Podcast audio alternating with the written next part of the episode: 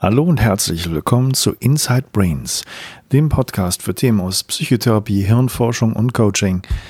Heute geht es um Genetik.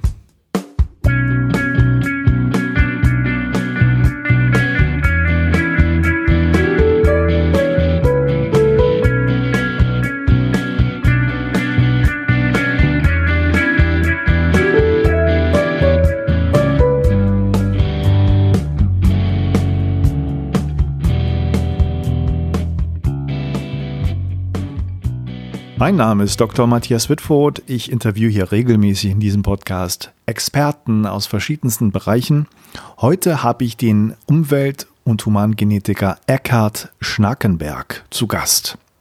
Eckhard Schnackenberg ist Leiter des Instituts für Pharmakogenetik und genetische Disposition. Dort analysiert er genetische Proben für medizinische Diagnostiken. Wer glaubt, das Thema Genetik wäre langweilig, der wird mit diesem Interview sicherlich eines Besseren belehrt werden. Wir sprechen über spannende Sachen, unter anderem darüber, welche Kombination und Wirkmechanismen es gibt, dass die Umwelt auf unsere Genetik und auf unseren Stoffwechsel einwirkt. Wir sprechen über Amalgam. Wir sprechen über verschiedene Krebserkrankungen und wie die mit der Umwelt zusammenhängen und welche Möglichkeiten die Genetik eigentlich bietet heutzutage und natürlich sprechen wir auch generell über einzelne Bestandteile des menschlichen Körpers, der menschlichen Zelle, wie Genetik und die Fachdisziplin sich eigentlich entwickelt hat. Und Sie werden spannende Fakten zu hören bekommen. Wussten Sie zum Beispiel, dass der absolute Großteil unserer menschlichen DNA nicht menschlich, sondern viral ist? Ich wünsche ganz viel Spaß bei dem Interview. Kannst du zu deiner Person kurz was sagen? Also was hast du für einen Hintergrund? Was hast du studiert? Wie bist du zu dem Gebiet der Genetik eigentlich gekommen? Ich habe ähm, Biologie studiert und mich dann relativ früh ähm, schon während der Diplomarbeit ähm, entschieden, in einem, am Zentrum für Humangenetik der Universität Bremen die Diplomarbeit zu machen und die beschäftigte sich ähm, in erster Linie zunächst mal mit biochemischen Zusammenhängen äh, von Stoffwechselprozessen, von, von, vom Abbau von Medikamenten und ähm, bin dann dort geblieben und hatte die Möglichkeit auch dort zu promovieren. Und in dieser Zeit ähm, war es eben auch so, dass sich die äh, molekulargenetische Entwicklung ähm, durch neue Entdeckungen soweit ähm, soweit hervorgetan äh, hat oder sich hervortun konnte, dass man eben auch ähm, biochemische Zusammenhänge oder auch klinische Zusammenhänge, medizinische, klinische Syndrome, Symptome, was auch immer, hm. äh, mit genetischen Ursachen in Zusammenhang bringen konnte. Ja, da haben wir schon mal was gemeinsam, fällt mir gerade. Ich habe auch äh, im Fachbereich Biologie, Chemie in Bremen promoviert. Ach, nee. Bei wem das denn? Naja, offiziell war der Herr Professor Fahle, ich weiß nicht, ob du den kennst, Mitbetreuer. Ja, den, Und ich war in der Neuropsychologie, das mhm. war dann der Fachbereich, wo ich da promoviert habe. Professor Roth, Professor Flor fallen mir dazu ein. Mhm. Ja. Mhm. Genau. Ja. ja. ich war bei Professor Schloth mhm. am Zentrum für Humangenetik der Universität Bremen und habe dann 1993 dort promoviert. War dort bis Ende, äh, bis, bis 2000 etwa Lehrbeauftragter im, in dem Bereich für äh, biochemisch-genetische Zusammenhänge, Teratogenese, weil das Zentrum äh, bot gleichzeitig die ähm, humangenetische Beratung für zahlreiche Patienten, also eigentlich für das gesamte Patientengut in, in Bremen und dem, in der Umgebung an. Und was, was heißt Teratogenese? Teratogenese ist das, ähm, das, das Entstehen von kindlichen Fehlbildungen während der Schwangerschaft. Und man kennt es ähm, durchaus von früheren ähm, Ereignissen, die auf der Welt stattgefunden haben. Wenn man zum Beispiel denkt an die Quecksilbervergiftung der Fische, die in Japan äh, stattgefunden hat und danach vermehrt Kinder mit Fehlbildung geboren worden sind. Da hat man auch, äh, das war eins der Momente, wo man gesehen hat, dass es ähm, zwischen der Entwicklung eines Kindes und ähm, dem Einfluss ähm, von äußeren Faktoren, schädigenden Faktoren zu eben einer erhöhten äh, Fehlbildungsrate kommen kann.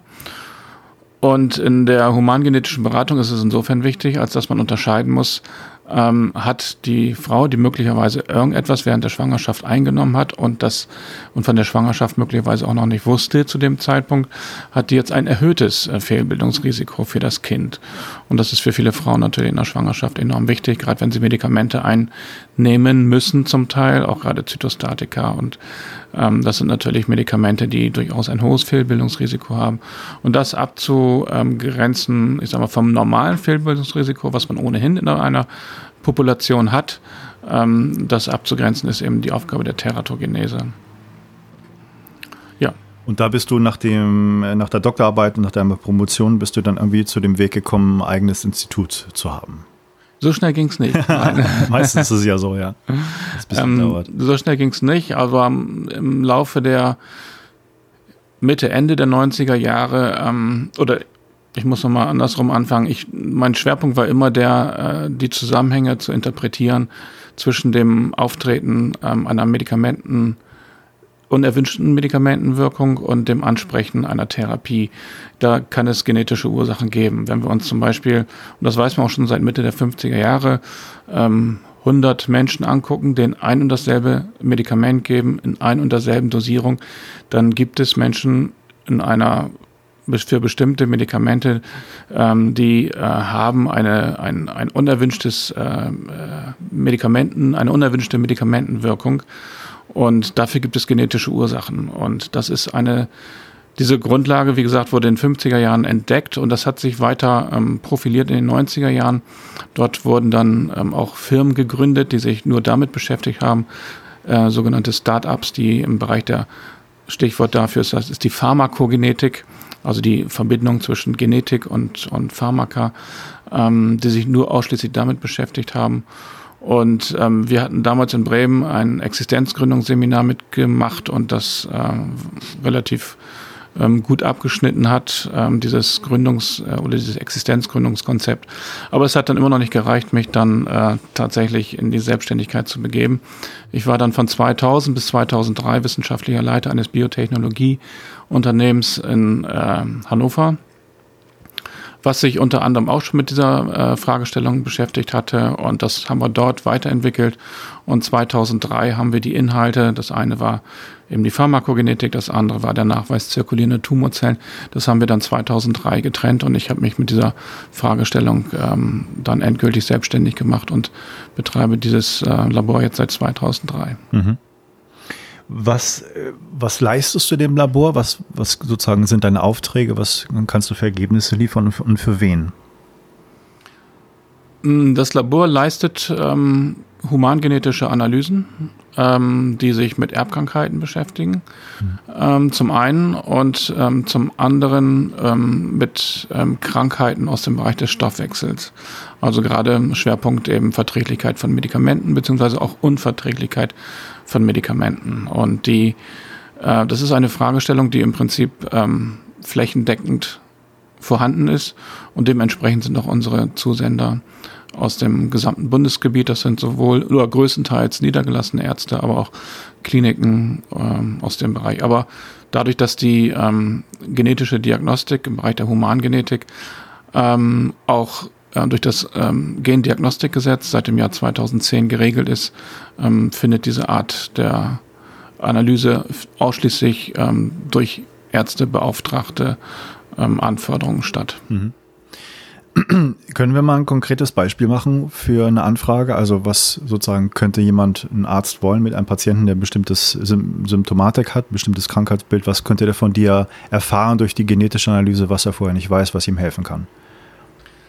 Ähm, also bleiben wir zunächst einmal vielleicht bei den ähm, klassischen Erbkrankheiten. Ähm, dazu zählen zum Beispiel das familiäre ähm, äh, Brustkrebskarzinom äh, beziehungsweise Ovarialkarzinom. Hm. Das ist ähm, eine Erkrankung, die in den 90er, deren Ursache in den 90er Jahren entdeckt worden ist, dafür zuständig sind ähm, oder dafür ursächlich sind an und für sich ähm, zwei wesentliche Gene, das äh, BRCA1 und das BRCA2-Gen. Und häufig ist eine, hat eine Familie eine Häufung äh, so einer äh, Tumorerkrankung in, innerhalb einer Familie. Und für die ist natürlich die Frage ganz wichtig, zu einem frühen Zeitpunkt zu klären, bin ich Träger ähm, so einer, Mutat einer Mutation in einem dieser Gene und habe ich damit ein erhöhtes Risiko, ähm, auch an einer dieser Krankheiten, dem Brustkrebs oder dem Ovarialkarzinom, zu erkranken. Und das möchte man möglichst frühzeitig wissen, damit die Therapiemöglichkeiten ähm, möglichst äh, gut ausgeschöpft werden können, beziehungsweise auch die diagnostischen Möglichkeiten, weil ähm, wenn eine Frau Trägerin so einer äh, Mutation in einem dieser Gene ist, dann hat das immer zur Konsequenz, dass sie ähm, die Möglichkeit hat, im Rahmen äh, der Vorsorge in einem Brustkrebszentrum betreut zu werden. Und das erhöht natürlich die Wahrscheinlichkeit, dass man frühe Stufen des Karzinoms auch entdeckt. Mhm so ein Beispiel, glaube ich, was man bringen könnte, ist Angelina Jolie. Ist das ja. sowas in der Richtung, was da auch passiert ist bei der? Sozusagen der Klassiker, mhm. Der auch eben öffentlich bekannt geworden ist. Ähm, aber das sind natürlich äh, von allen Krebserkrankungen im Bereich des Mammakarzinoms, um dabei zu bleiben, ähm, sind äh, das etwa fünf bis zehn Prozent der ähm, Mamatumorerkrankungen. Mhm. Und deswegen ist es nicht so häufig. Ähm, aber das ist natürlich ein Fall, der ähm, publik geworden ist und der auch in der Konsequenz, wie sie es öffentlich ähm, durchgezogen hat, ja auch äh, sicherlich viele sensibilisiert hat äh, mhm. für diese Fragestellung. Ja. Ähm, lass uns noch mal doch ein bisschen von den Grundlagen anfangen, bevor wir jetzt so in die speziellen Gebiete kommen. Ähm, was, wenn man das so sagen kann, was, was fasziniert dich an der Genetik eigentlich? das ist eigentlich eine einfache Frage, die aber dann doch vielleicht nicht so einfach zu beantworten ist. Also vielleicht zwei Punkte. Ähm,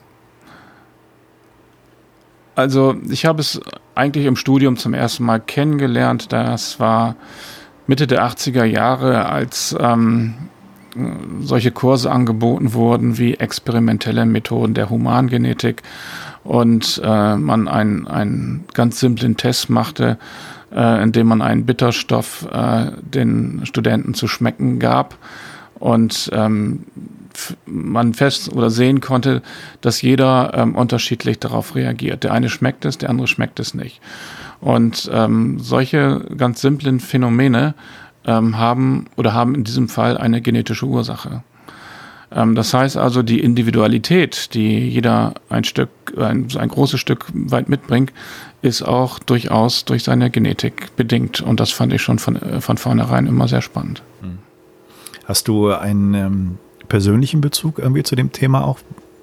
Irgendwas, was dich persönlich antreibt, dieses als Beruf zu machen, auch dieses, diese Analysen zu machen und da irgendwie Service-Dienstleistungen zu tun? In dem Sinne, dass ich jetzt ähm, Hast du familiäre irgendwie Erbkrankheiten? Familie oder Erbkrankheiten. Ja. Nein, nein, das ist alles nicht, ähm, zumindest ja. nicht bekannt. Also mhm. ähm, die Familie ist, ist groß und, und alt, sage ich mal. Ähm, erst als ich mich selber damit dann später intensiver beschäftigt habe, ähm, habe ich festgestellt, dass ich selber den ein oder das ein oder andere Medikament gar nicht äh, gut vertrage. Und ähm, das war aber dann schon viele Jahre später, als wir die, nachdem wir die genetischen Analysen schon gemacht oder eingeführt hatten. Und ähm, dann habe ich auch das entsprechende Gen bei mir untersucht und festgestellt, mhm. ah ja, da ist auch bei mir die Ursache. Aber das war mehr so ein, so ein, so ein Zufallsereignis. Ähm, letztlich entscheidend war die Prägung, sage ich mal, am Zentrum für Humangenetik durch den damaligen Leiter, Professor Schloth, der das ähm, dort sehr ähm, forciert hat und, und ähm, dieses Thema ähm, weiter vorangetrieben hat. Das war eigentlich äh, für mich so der, hm. das Hauptmotiv zunächst mal. Du hast ähm, in Venlo, wo ich, äh, wo wir uns kennengelernt haben beim im Workshop oder Seminar von der funktionellen Medizin, hast du, äh, soweit ich mich erinnern kann, äh, auch so ein bisschen Fun Facts äh, dargestellt. So was was gibt's für, für Sachen, die vielleicht man vielleicht über, über das Genom oder über Genetik noch nicht wusste, über die DNA und so weiter. Kannst du dich da noch daran erinnern, was du für Sachen erzählt hattest? Nee, gut. da hätte ich ein paar Fun Facts. du kannst ja gucken, ob das, ob das so stimmt. Ähm, und da, da muss ich fast noch mal so ein bisschen gucken, wahrscheinlich gleich. Aber ähm, wenn ich mich ja richtig erinnere, was vielleicht Leute, die mit Genetik erstmal nichts am Hut haben, nicht unbedingt wissen, dass es ja im Grunde ein relativ junger Wissenschaftszweig ist, kann man sagen auch wenn sich die Leute und viele Philosophen vorher immer schon Gedanken gemacht haben, wie werden Sachen überhaupt vererbt, wie kommen Eigenschaften von den Eltern zu den Kindern, hat da niemand wirklich gewusst, wie das funktioniert. Und äh, dann erst sozusagen auch später, Anfang des, des 20. Jahrhunderts und die folgenden Entdeckungen auch in den 60er Jahren mit der Struktur der DNA dann später, hat ja wirklich erst den, den Boost gebracht. Und die letzten Jahrzehnte hat ja eine Menge an, an Resultaten und Forschungsergebnissen im Bereich der Genetik gebracht. Also das Gebiet ist ja wirklich riesengroß geworden und ein großer Zweig der Bi Biologie geworden. Ähm, und was mich da fasziniert hat, nach dem, was ich so ein bisschen recherchiert habe, dass ähm, wenn man die, sich die DNA anguckt, dass da viele Abschnitte eigentlich von ihrer Funktion her nicht deutlich sind. Also was man vielleicht als Junk-DNA sowas bezeichnen würde, sind ja viele, viele lange Abschnitte und äh, korrigiere mich, wenn das, wenn ich falsch liege, es sollen 98 Prozent eigentlich sein, so ungefähr. Also nur zwei Prozent wirklich äh, Genabschnitte, wo man weiß, die, die ähm, führen dann dazu, dass man bestimmte Proteine dann irgendwie herstellt. Und über die, die Wege können wir uns ja noch unterhalten. Aber das ist ja schon mal irgendwie eine Sache, wo man denkt, wie kann das denn sein? Das, wissen wir das noch nicht? Oder was, was kann die Funktionsweise dieser, dieser Abschnitte eigentlich sein? Hast du da eine Ansicht zu? Ähm, ja, die, das ist ein ganz, ganz spannendes Thema. Ähm, das ist auch letztlich ein Thema, was sich äh, also 2004 wurde das Humane Genomprojekt ähm, abgeschlossen. Da war die, ähm, da war der Zeitpunkt erreicht, wo man gesagt hat, man kennt jetzt ähm, all die Gene, ähm, die das menschliche Erbgut enthält, 22.500 an der Zahl.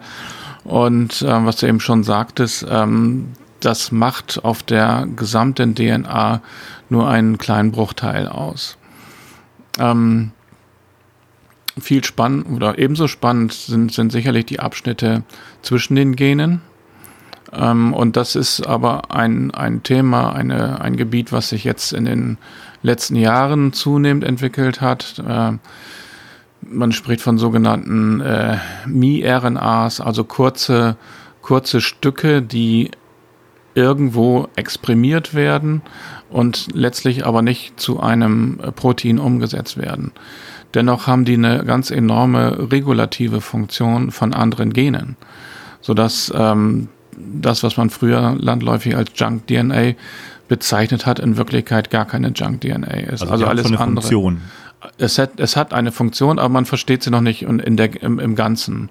Also man kann sich das so vorstellen, wenn man ähm, das Genom aus einem Zellkern isoliert und die DNA entknäult, dann hat man eine Länge von, manche sagen ein Meter bis zu zwei Metern sollen es sein im Ganzen.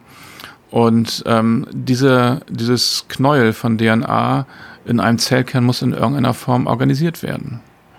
Und dieses Organisieren in einem Zellkern, das heißt, dass das richtige Ablesen, Ablesen des richtigen Gens im richtigen Gewebe zum richtigen Zeitpunkt ist eine Heraus, äh, Herausforderung an das äh, menschliche Genom, was bewältigt werden muss. Und das kann nicht allein mit den Genen, mit den 22.500, die wir heute kennen, ähm, allein erklärt werden. Dazu benötigt es einfach viel Regulation. Und diese Regulation sitzt äh, zu einem erheblichen Teil zwischen den Genen. Mhm. Können wir nochmal sagen, wie, wie eine Zelle oder ein Zellkern eigentlich aufgebaut ist? Also hat jede Zelle die, die komplette Anzahl der Chromosomen und in den Chromosomen gibt es dann die DNA? Ja, also das kann man so sagen im Prinzip. Ähm, jedes, jeder Zellkern enthält 46 Chromosomen das ist das gesamte ähm, diploide ähm, Genom, was jeder Mensch in seinem Zellkern hat. Ausnahme sind dabei die roten Blutkörperchen, also die Erythrozyten. Mhm. Die werden im Laufe ihres Lebens, die leben so etwa um die 120 Tage, werden die irgendwann kernlos und mit der Kernlosigkeit verlieren die auch die Erbsubstanz. Ähm, und äh, natürlich auch die Geschlechtszellen, also Eizellen und Samenzellen, haben nur den halben Chromosomensatz damit dann ähm, eben halt nicht das Doppelte mhm. oder das Vielfache dann bei den äh, Kindern entsteht. Also dafür werden dann 23 Chromosomen sind dort nachweisbar, die dann wieder zu 46 Chromosomen in einem diploiden Chromosomensatz beim Menschen zusammen verschmelzen. Ja. Was ich auch wieder spannend fand, äh, alle großen Affenarten haben 24. Also 48 ja. Chromosomen.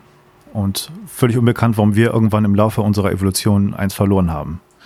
Ja, dennoch haben wir eine große Homologie. Also auch wenn die Chromosomenzahl ähm, nicht ganz identisch ist, ähm, wir haben eine Homologie zu den ähm, Affen in der Größenordnung von 99 bis 99,5 Prozent. Mhm. Das ist enorm und auch zu anderen äh, Tieren wie, wie äh, dem Huhn und dem Frosch haben wir auch noch relativ, ähm, eine relativ hohe Zahl von Homologien. Mhm. Hat das damals eigentlich die Leute erstaunt oder die Forscher erstaunt, dass es nur 22.500 äh, Gene ja. waren im Menschen? Weil es gibt, glaube ich, viele Pflanzen, die haben viel mehr. Ja, Beispiel. das war insofern erstaunlich, weil man auch in den Schätzungen davor, äh, vor, vor dem äh, Abschluss des Human Genom Projektes von einer Zahl von bis zu 140.000 Genen ausgegangen war, größenordnungsmäßig, was aber daran liegt, ähm, dass man das in erster Linie von der Zahl der Proteine rückgeschlossen hatte. Mhm. Und ähm, wir haben, äh, da bin ich jetzt nicht Fachmann, aber Größenordnung 150, 300.000 Proteine äh, im Gewebe und das war sozusagen der Anhalt, den man hatte, um auf die Zahl der Gene zurückzuschließen, bevor man molekulargenetische Analysen machen konnte. Mhm. Und erst dann stellte man fest, dass ein Gen durchaus in verschiedener Funktionsweise zu unterschiedlichen Proteinen führen kann, obwohl letztlich ein und dasselbe Gen ursächlich ist, mhm. aber in verschiedenen Geweben unterschiedlich ausgeprägt wird. Also sozusagen eine, eine Funktion in der Natur installiert, die mit möglichst wenig viel erreichen ja, kann. Genau, ja. das ist es. Und äh, es ist ja so, dass das, die DNA aufgebaut ist aus diesen vier ähm, Basen. Ja, Basen. Die mhm. sozusagen immer in Triplets vorkommen. Ne? Es gibt diese genau. vier lass mich das richtig sagen. Ich habe es leider ein Buch auf Englisch gelesen, um mich vorzubereiten, aber sag, sag mal selber die vier. Adenin, Thymin, Guanin und Cytosin. Genau. Das sind die vier Basenpaare, die wir auf dem äh, Erbgut haben, also auf der DNA haben. Und bei der Umwandlung, das, die DNA wird ja permanent abgelesen in jedem Zellkern, das sagten wir eben schon. Mhm. Und dabei entsteht RNA und dann kommt eine modifizierte Base ins Spiel, das ist das Uracil. Aber im Prinzip ist der genetische Code basierend auf vier verschiedenen Bausteinen, die eben gesagt wurden. Hm. Und ähm, immer drei zusammengefasst ergeben ein Triplet. Und so ein Triplet kodiert dann für eine Aminosäure. Und wir haben in der Natur 20 Aminosäuren. Mhm. Und auch da ist die Natur hochgradig redundant, weil ähm, für eine Aminosäure können durchaus mehrere Triplets ähm, kodieren. Mhm. Ähm, sodass, wenn jetzt, ähm, nehmen wir mal ein Beispiel, ähm, ATG, Aden, äh, Adenin, Thymin, Guanin, wenn dieses Triplet ähm, an der dritten Position, also an dem G, verändert ist, dann muss es nicht zwangsläufig auch zu einem Aminosäureaustausch kommen. Mhm. Ähm, das hat natürlich den großen Vorteil, wenn die Natur einen Fehler macht, einen kleinen Fehler macht, dann macht sich das gar nicht bemerkbar. Ja. Aber wenn dieser Austausch woanders sitzt, äh, wo das Triplet dann auch tatsächlich eine andere ähm, Aussagekraft, also eine andere, eine andere Aminosäure kodiert, dann wird natürlich auch eine andere Aminosäure in ein Protein eingebaut. Und das kann dann dazu führen, und das gibt natürlich viele Stoffwechselkrankheiten, die solche ähm, Proteinfehlfunktionen haben. Ähm, das führt dann eben dazu, dass eine andere Amino, äh, Aminosäure in dem Enzym oder in dem Protein drin sitzt und damit die Fehlfunktion zustande kommt. Also im Großen und Ganzen ist es so, dass die DNA abgelesen wird dann wird sozusagen RNA davon hergestellt, ein, ein, so ein Spiegelbild quasi und abgelesen für einen bestimmten Abschnitt. Und davon werden dann äh, Aminosäuren kodiert, die dann wieder zu den Proteinen führen, die man eigentlich haben will als, genau. als Körperstoffwechsel. Genau. Ja. Das ist das ständige Prinzip, was sich bei uns äh, zwischen Zellkern und, und, und Zytoplasma äh, und, und äh, dem Zellinneren ähm, austauscht sozusagen dass das Ablesen der DNA im Zellkern stattfindet, eine RNA hergestellt wird, also ein Zwischenprodukt, eine Kopie der DNA zunächst einmal, was als Matrize äh, herhält, um dann äh, die Vorlage zu bilden für die Abfolge der Aminosäuren. Ähm, und wenn die Aminosäuren dann in der entsprechenden äh, äh, entsprechend des genetischen Codes dann zusammengebaut wird, äh, dann zu dem letztendlich funktionierenden Protein führt. Mhm. Was ich äh, total faszinierend fand, ist auch die Geschichte ähm, der Entdeckung der Struktur der DNA mit äh, Crick und Watson, die den Nobelpreis bekommen haben, aber auch dann, wenn immer mehr Hintergründe werden jetzt auch bekannt von äh, den Londoner Verhältnissen damals, dass diese, die Frau da eigentlich eine große Rolle gespielt hat, diese Rosalind Franklin, angeblich mit ihrer, ich glaube, eine Technik, die es heutzutage auch noch gibt, Röntgenstrahlkristallographie mm. oder Kristallometrie mm. heißt das, glaube ich. Und da konnte man erstmals Fotos machen, wirklich von der Struktur, die noch sehr unscharf waren. Die wurden dann halt immer besser, sodass dann auch die, die Forscher draufgekommen sind, dass das nicht irgendwie drei Stränge sind, sondern wirklich nur eine Doppelhelix, die auf eine bestimmte ja. Art und Weise geformt ist und die, die Basenpaare in, innerhalb ihrer Struktur hat mit einem äußeren Schutz Korsett drumherum. Ja. Und äh, faszinierend finde ich das halt auch, weil die Frau dann irgendwann, soweit ich weiß, äh, nach dem, was ich da gelesen habe, an Krebs gestorben ist, den Nobelpreis nicht mehr mitbekommen hat. Die, die beiden Crick und Watson dann mit dem Laborleiter den Nobelpreis später bekommen haben. Und äh, natürlich dann die ganze Forschung weiterging, wie überhaupt die ganzen Prozesse stattfinden, wie die, wie die Physiologie funktioniert und nicht nur einfach, wie, wie das Abbild dieser DNA funktioniert, also die, wie, die Prozesse eigentlich vonstatten gehen. Und ähm, ich, ich finde es sehr spannend, dass es ja wirklich so eine, so eine Struktur ist, die sich auch gegenseitig wieder reparieren kann, soweit ich das weiß. Ne? Es mhm. ist ja nicht nur eine Funktion, Proteine herzustellen, sondern auch sich gegen sozusagen Yin und Yang äh, Modell, was dahinter steht, gegenseitig sozusagen wieder in Ordnung bringen kann. Ja, also die DNA ist nicht so statisch, wie man oftmals denkt. Die hat eine, ähm, wenn man so will, so eine Eigendynamik, hm. ähm, weil natürlich permanent beim Ablesen der DNA, beim Kopieren der DNA beim äh, Zellen vermehren sich, dazu muss, muss wieder DNA kopiert werden. Ähm, dabei werden unterlaufen auch diesem äh, zellulären Prozessen äh, unterlaufen Fehler. Und dann wird eine Base irgendwo falsch eingebaut. Und ähm, dann ist der Organismus oder die Zelle durchaus äh, aber in der Lage, mit, Reparat mit, mit zelleigenen Reparaturenzymen ähm, diese Schäden auch wieder zu beheben. Hm. Das ist immer eine, eine Frage des, des, des, Maßes. Wie viel Schädigung habe ich? Ähm, natürlich ist eine Zelle, die von, von, von Gammastrahlung getroffen wird, äh, wie wir sie entweder aus dem diagnostischen Bereich durch Röntgenstrahlung kennen oder eben auch ähm, Strahlung, die freigesetzt wird durch, äh, durch, durch menschliche Einflüsse. Ähm, das sind natürlich alles ähm, Sachen, die den menschlichen Körper auch immer so ein bisschen an den Rand seiner Möglichkeiten drängt. Und wir wissen das ja auch von großen Reaktorunfällen, dass da die Lebenszeit derjenigen, die dort ähm, zu tun hatten, durchaus sehr begrenzt ist, weil dann die klassischen Erkrankungen, die mit Strahlenschäden ja. zu tun haben, auftreten. Ja. Ist es aber auch nicht so, dass äh, eine gewisse Art von Mutation äh, gewollt ist, um sozusagen auch wieder adaptiv auf Veränderungen der Umwelt reagieren zu können? Ja, das ist natürlich ein schönes Prinzip, ähm, diese Dynamik, ähm, dass, dass, dass sich Mutationen ereignen, weil es eben auch dann Anpassungsmöglichkeiten gibt, weil etwas, was ähm, sich neu entwickelt, ähm, was vorher nicht da gewesen ist, natürlich so eine Art Selektionsdruck äh, unterliegt. Hm. Und wenn etwas, was sich ereignet, funktioniert, dann wird es nicht auffallen, dann wird es auch weiter vererbt werden.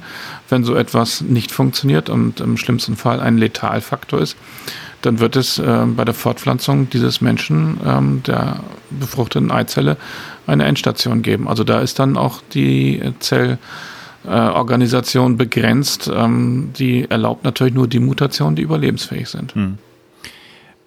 Noch so ein interessantes Fakt, was ich hier gehört habe, dass ganz viele Abschnitte in der DNA angeblich ehemalige Viren sind, die da eingeschleust worden sind, die praktisch stillgelegt sind, einfach mit weiter vererbt werden und so dass man fast sagen könnte, äh, dass der Großteil unserer menschlichen DNA gar nicht menschlich ist. Ja, also es ist natürlich äh, vir virales Genom in, in unserem äh, in unserem DNA, in unserer DNA, ähm, was ähm, die meisten von uns haben zum Beispiel den Epstein-Barr-Virus integriert, weil der zu einem sehr frühen Zeitpunkt äh, den Menschen erreicht wir haben da eine Durchseuchung von 95 bis 98 Prozent. Ähm, und äh, man findet dann immer wieder Sequenzen, äh, die jetzt äh, auch woanders bei anderen Lebewesen nachzu, nachzuweisen mhm. sind. Ja. ja. Also faszinierende Sachen vom Buch des Lebens sozusagen, die man irgendwie schwierig auch verstehen kann, was da eigentlich passiert. Ähm, wenn wir nochmal darüber reden, ähm, wie was eigentlich die Mitochondrien für eine Rolle spielen. Und das fand ich sehr faszinierend. Da gab es in dem, was ich jetzt als Vorbereitung hatte, gar nicht so viel Information darüber. Ich weiß aber, dass das gerade in der funktionellen Medizin äh, die äh, Aktivität der Mitochondrien eine große Rolle spielt, weil das die, die Energiekraftwerke der Zellen eigentlich sind. Mhm. Die haben ja im Grunde so ein Minigenom. Mhm. Ähm, und einige meinen, das wären mal ehemalige Bakterien, die in dem Kern mhm. eingeschleust wurden. Ich weiß nicht, ob es belegt ist, aber es gibt zumindest Stimmen, die sagen, das deutet ja. eher darauf hin, dass es bakterielle Hintergrund oder Natur aus der Herkunft hat. Ähm, was ist über die eigentlich zu sagen? Wie viel gibt es da in den Zellen? Kann man das so sagen? Ähm, viele, viele in jeder Zelle und ähm, auch so ein bisschen unterschiedlich je nach Anforderung äh, an eine Zelle, äh, wie viel Mitochondrien dann ähm, vorhanden sind. Wichtig ist, dass es das sozusagen das, das Kraftwerk der Zelle. Dort wird ähm, Energie produziert. Ähm, Adenosintriphosphat ist, ist so ein Energieträger. ATP? Der ATP, genau, der an der Stelle ähm, produziert wird. Und aus der funktionellen Medizin kennen wir natürlich gerade ähm, die Erkrankungen, die mit, ähm, mit, mit Stoffwechselprozessen ähm, einhergehen, die, äh, zu, die zu einer Erschöpfung, die zu einem verstärkten äh, Kräfteverbrauch ähm, führen und ähm, durchaus zu einem heutigen Zeitpunkt Krankheiten sind, ähm, wo wir auch mittlerweile äh, zum Teil ähm, Gene kennen, die ähm, an dem Kraftwerk der Zelle mit dran beteiligt sind, wie gut das funktioniert oder nicht funktioniert. Ist das medizinisch etabliert? dass man weiß, das ist sozusagen, liegt an den Mitochondrien und man hat da spezielle Tests und dann kann man feststellen, da gibt es dann Leute, die haben wirklich viel mehr Erschöpfung oder leiden an anderen Symptomen und das kommt daher oder ist das etwas, was noch nicht ganz deutlich ist für viele also, Mediziner. Jetzt müssen wir mal den Begriff etabliert ähm, definieren. Also ich glaube. Ist es im Mainstream der Medizin angekommen? Äh, Im Mainstream ist ein gutes Wort. Ähm, also ähm, ich glaube nicht, nein. Ich glaube, dass äh, in der ganz normalen hausärztlichen Versorgung äh, eine mitochondriale Medizin überhaupt gar keine Rolle spielt, weil sich das ähm, reduziert auf ähm, Bluthochdruck, Diabetes und äh, äh, Krankheiten, die gut verstanden sind und bei denen man Medikamenten hat, also Medikamente hat. Burnout. Ähm, ja, das sind aber durchaus, also ich sag mal, das, was wir machen in der klinischen Umweltmedizin, ist, äh, ist, ist die Verbesserung der Allgemeinmedizin. Und ähm, die Allgemeinmedizin wird sicherlich irgendwann mal sich aus diesem äh, äh, sich weiterentwickeln müssen, um auch neue Methoden, auch gerade aus dem Bereich der Genetik, äh, in ihre eigene Diagnostik und in ihrem eigenen Tun und, und auch in der Therapie zu, äh, mit zu integrieren. Mhm. Weil die funktionelle Medizin ist äh, ein, ein Schlüssel, ähm, ein Schlüssel, eine, hat eine Schlüsselfunktion oder wird eine Schlüsselfunktion bekommen, um viele Krankheiten zu verstehen, ähm, die man äh, heute häufig leider psychiatrisiert. Und, ähm, Zum Beispiel? Naja, sowas wie Burnout, mhm. du sagtest es gerade, oder CFS, Chronik-Fatigue-Syndrom, das sind so die äh, multiple Chemikaliensensitivität. Ähm, das sind so Syndrome, die ähm, nicht verstanden werden. Und ähm, gerade wir besch also beschäftigen uns damit schon viele Jahre und ähm, sehen, dass es dafür genetische Ursachen gibt. Nicht bei jedem Patienten, aber bei einer Vielzahl von Patienten. Und ähm, es reicht nicht, und das ist im Moment das Problem für die Patienten auch, diesen Menschen Psychopharmaka zu geben, weil eben ähm, die Diagnose an der Stelle noch nicht optimal gestellt worden ist. Ja. Welchen Test oder welche Tests gibt es eigentlich, um die mitochondriale Aktivität festzustellen und wie macht man, was, was kann man da für Schlüsse draus ziehen? Weißt du da was drüber? Ja, es gibt ähm, die sind das auch genetische Analysen? Das sind beides. Also es sind ähm, biochemische Analysen, mit, dem ich, äh, mit denen ich das ATP messen kann. Die machen wir nicht. Ähm, wir machen ausschließlich genetische Analysen. Und ähm, eine ist in diesem Zusammenhang besonders wichtig. Man muss wissen, dass bei dieser Herstellung von Energie permanent ähm, Zwischenprodukte freigesetzt werden. Also es sind ja alles Prozesse, die sich im Bruchteil von Sekunden ereignen. Das muss man sich, glaube ich, nochmal vor Augen führen, dass das ähm, etwas ganz Schnelles ist, etwas sehr Kurzlebiges ist, aber in dieser, aber sich permanent wiederholt und andauernd stattfindet, ob wir schlafen oder hier sitzen oder Fahrrad fahren oder sonst was machen. Das ist ein ähm, Prinzip, was, was immer funktionieren muss, weil sonst der Mensch nicht die Energie ähm, hat, die er braucht, um die, seine Tätigkeiten zu machen. Und bei dieser Energieherstellung wird, äh, entsteht permanent ähm, sogenannter oxidativer Stress, also freie Sauerstoffradikale. Die haben ähm, den Vorteil, dass sie zunächst einmal eine wichtige Funktion haben. Sie haben eine regulierende Funktion. Wir sprachen vorhin schon von Genregulation. Ähm, da macht also oxidativer Stress oder nitrosativer Stress, ähm, die sind beide ähnlich äh, zu interpretieren, die machen so etwas wie Genregulation. Das heißt, ein erhöhter oxidativer Stress ähm, hat eine Funktions, kann eine Funktionsstörung ähm, nach sich ziehen. Und ein Gen, was da eine ganz besondere Rolle spielt, ist die sogenannte Supraoxid-Dismutase.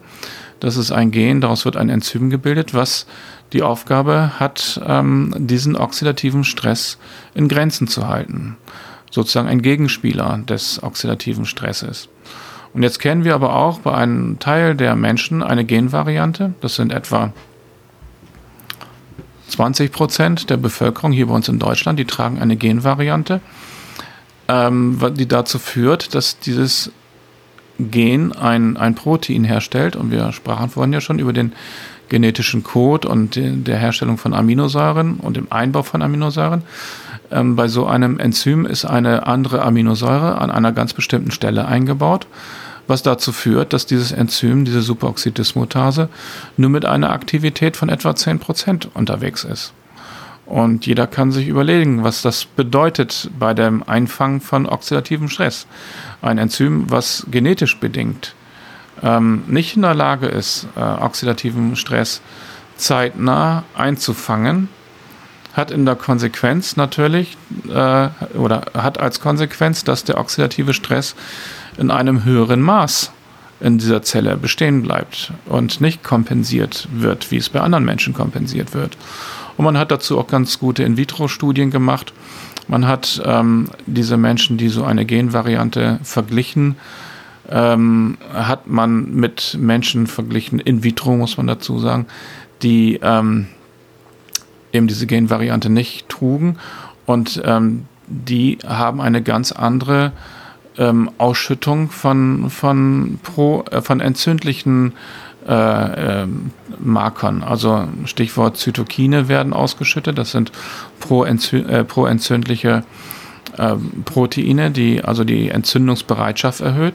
Und diese Superdis, äh, äh, Superoxidismutase, wenn man die in der genetisch veränderten Form trägt, führt dazu, dass man eine erhöhte Zytokin, also eine Erhöhtungs, erhöhte Entzündungsbereitschaft hat. Und ähm, das Verständnis äh, für eine erhöhte, das, dieses, dieses muss, das muss man natürlich weiterdenken. Wenn ich ein, mit einer erhöhten Entzündungsbereitschaft ähm, durchs Leben laufe, habe ich im Laufe des Lebens natürlich aber auch ein höheres, äh, höheres Risiko, ähm, Krankheiten zu entwickeln, die aus Entzündungsursachen mit entstehen. Wie zum Beispiel Diabetes oder Bluthochdruck. Das sind eigentlich typisch ähm, entzündliche Erkrankungen im Grunde genommen. Mhm. Und das Verständnis dafür, dass immer mehr mit Inflammation zu tun hat, was man vorher nicht den Zusammenhang gesehen hat, das nimmt zu. Kann man das Absolut, so sagen? Ja. ja.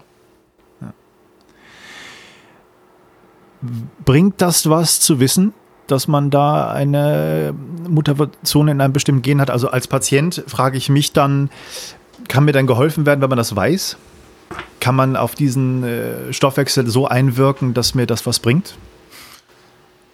Ja, ähm, das ist, äh, ich bin nicht Therapeut, ähm, aber das ist äh, natürlich eine Sache, wenn ich feststelle, dass ich eine erhöhte Entzündungsbereitschaft habe, ähm, dann muss man zunächst einmal oder bleiben wir vielleicht nochmal beim oxidativen Stress, bei der Vorstufe der Entzündung, wenn ich das habe, ähm, dann habe ich natürlich auch oder hat mein Körper einen anderen Verbrauch von Antioxidantien.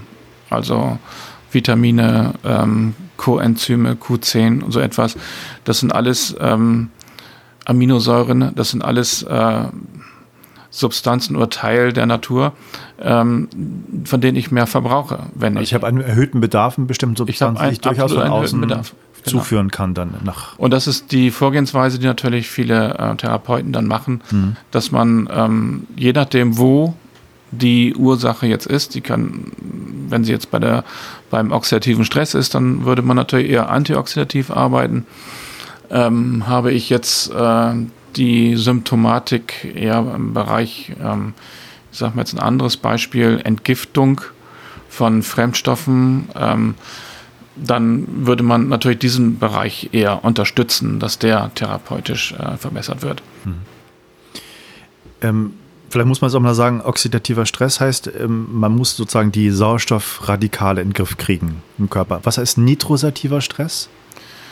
Das ist ähm, so etwas wie Peroxynitrit. Äh, nitrosativer Stress ist äh, nichts anderes als eine NO-Gruppe, eine NO-Verbindung. Und ähm, es ist permanent so, dass durch äußere Einflüsse, denen wir alle mehr oder weniger gleichermaßen ausgesetzt wird, sich ähm, Körper sogenannte Stickoxidsynthasen ähm, bereit tun, um diesen Stress von außen abzuwehren. Das machen die. Dafür ähm, springen die sozusagen an, wie so ein Motor. Wenn die auf einmal ähm, Nahrung von außen bekommen, springen die an. Und äh, die agieren allerdings nicht alleine. Die agieren ähm, zusammen mit der eben schon genannten Superoxiddismutase. Und aus diesem Stoffwechselprozess des Zusammenagierens, nämlich einmal ähm, reaktive Sauerstoffradikale und reaktive Stickstoffverbindung, kommt es äh, zum, zur Herstellung im Körper von Peroxynitrit. Mhm. Und das ist hochtoxisch. Mhm. Das ist ähm, äh, wirklich äh, ein zelluläres Gift, wenn man so will. Und das führt dazu, ähm, dass ähm, durch diese vermehrte Herstellung von Peroxynitrit ähm, auch bestimmte Transkriptionsfaktoren plötzlich hergestellt werden die vermehrt ausgeschüttet werden. Ich denke an so einen Transkriptionsfaktor, den, den wir gut kennen, das ist NFKB. Ähm, der wird hergestellt aufgrund des Zusammenspiels dieser Enzyme, die, den Oxy äh, die das Peroxynitrit bilden. Und wir hatten ja auch vorhin schon gesagt, es ist eigentlich ganz wichtig, was zwischen den Genen passiert. Nämlich Gene müssen abgelesen werden, Gene müssen gesteuert werden, müssen auch wieder ausgeschaltet werden.